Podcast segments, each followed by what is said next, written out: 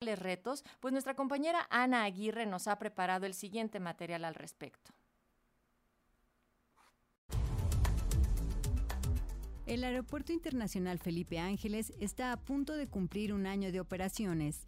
Desde el 21 de marzo de 2022 a la fecha, ha estrenado rutas, vías de acceso como el camino a Tonanitla e incluso hoteles.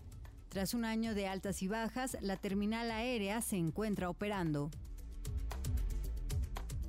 El año pasado, el presidente Andrés Manuel López Obrador inauguró la primera etapa del aeropuerto de Santa Lucía, la cual tuvo un costo inicial de 88 millones 107 mil 334 pesos. En ella participaron 167 mil 706 trabajadores, lo cual generó 253 mil 568 empleos indirectos, según el Instituto Nacional de Acceso a la Transparencia y Protección de Datos Personales, INAI. Y es que la nueva terminal aérea está siendo construida en dos etapas. La primera fue la que se entregó en marzo de 2022. La segunda fase contempla la ampliación de la terminal de pasajeros, calles de rodaje, plataformas y ampliación de la zona de carga de acuerdo con datos del proyecto AIFA. Se calcula que entre los años 2032 y 2042 se concluya la segunda etapa y el Aeropuerto Internacional Felipe Ángeles llegue a su máxima capacidad de transportar a 42 millones de pasajeros anuales. Todo con la finalidad de disminuir la saturación del Aeropuerto Internacional de la Ciudad de México y mejorar la conectividad del sistema aeroportuario nacional. El aeropuerto arrancó con 12 operaciones diarias. Hoy tiene 60 en promedio con picos de hasta 84 en un día. Sin embargo, el número de operaciones era el que se tenía previsto y el que justifica su misión. ¿Cuándo se tiene previsto que logre su punto de equilibrio? Lo responde el general Isidro Pastor, director general del AIFA. No vamos en los números que esperábamos. Esto ha significado que el promedio de pasajeros es entre 6.500 y 7.000 diarios. Nuestro pico máximo de operaciones ha sido 74 en un día y con un transporte de 8.025 pasajeros. Hubo una reunión con las aerolíneas en donde se prometieron un determinado número de operaciones.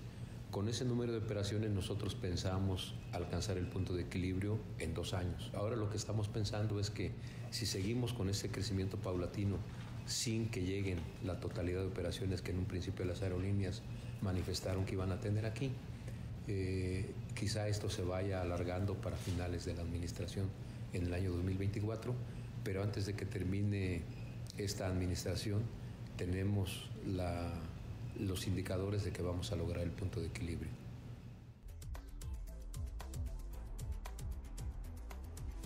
Han pasado 52 semanas de la inauguración del AIFA. Alrededor de 1.320.000 pasajeros han utilizado sus instalaciones.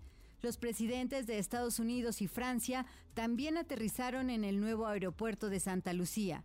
Sin embargo, después de 365 días de iniciar operaciones, uno de los pendientes más importantes que aún tiene la nueva base aeroportuaria es adecuar y mejorar las vías de conexión y de acceso, como lo subraya el general Isidro Pastor.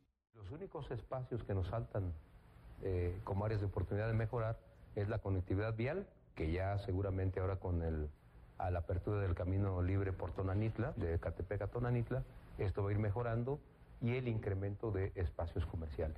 Como es, como es del conocimiento de la mayoría de las personas que vienen y que salen de este aeropuerto, actualmente tenemos las dos rutas más conocidas, que es la México-Pachuca y el circuito exterior mexiquense por Periférico Norte. Y sobre esa misma ruta se tiene pensado, se tiene programado construir la línea número 4 del Mexibus. La línea, la línea número 1 que actualmente está funcionando desde Ciudad hasta este aeropuerto está transportando un promedio de 1.500 usuarios diarios.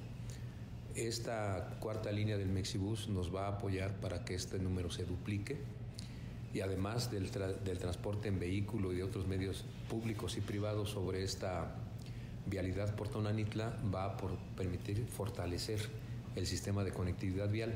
¿Y cuál es la última obra que va a generar la totalidad de la red de movilidad terrestre? Es el tren suburbano que parte de Buenavista, del centro de la Ciudad de México, llega a Lechería, de Lechería que hay 23 kilómetros, 15 kilómetros los está construyendo la empresa concesionaria y 8 kilómetros que están dentro del polígono están completamente terminados, incluyendo la propia terminal en este edificio. En medio de este contexto y en su primer aniversario del AIFA, el director del Aeropuerto Internacional, Felipe Ángeles, subraya que las críticas al proyecto del nuevo aeropuerto se nutren de la desinformación, pues es un proyecto que de lograr el 100% de su productividad beneficiará al país y a su ciudadanía.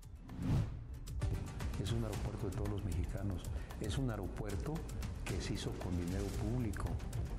En consecuencia, en lugar de estar buscando cómo denostarlo, deberíamos estar preocupados todos como sociedad, como mexicanos, de hacerlo productivo.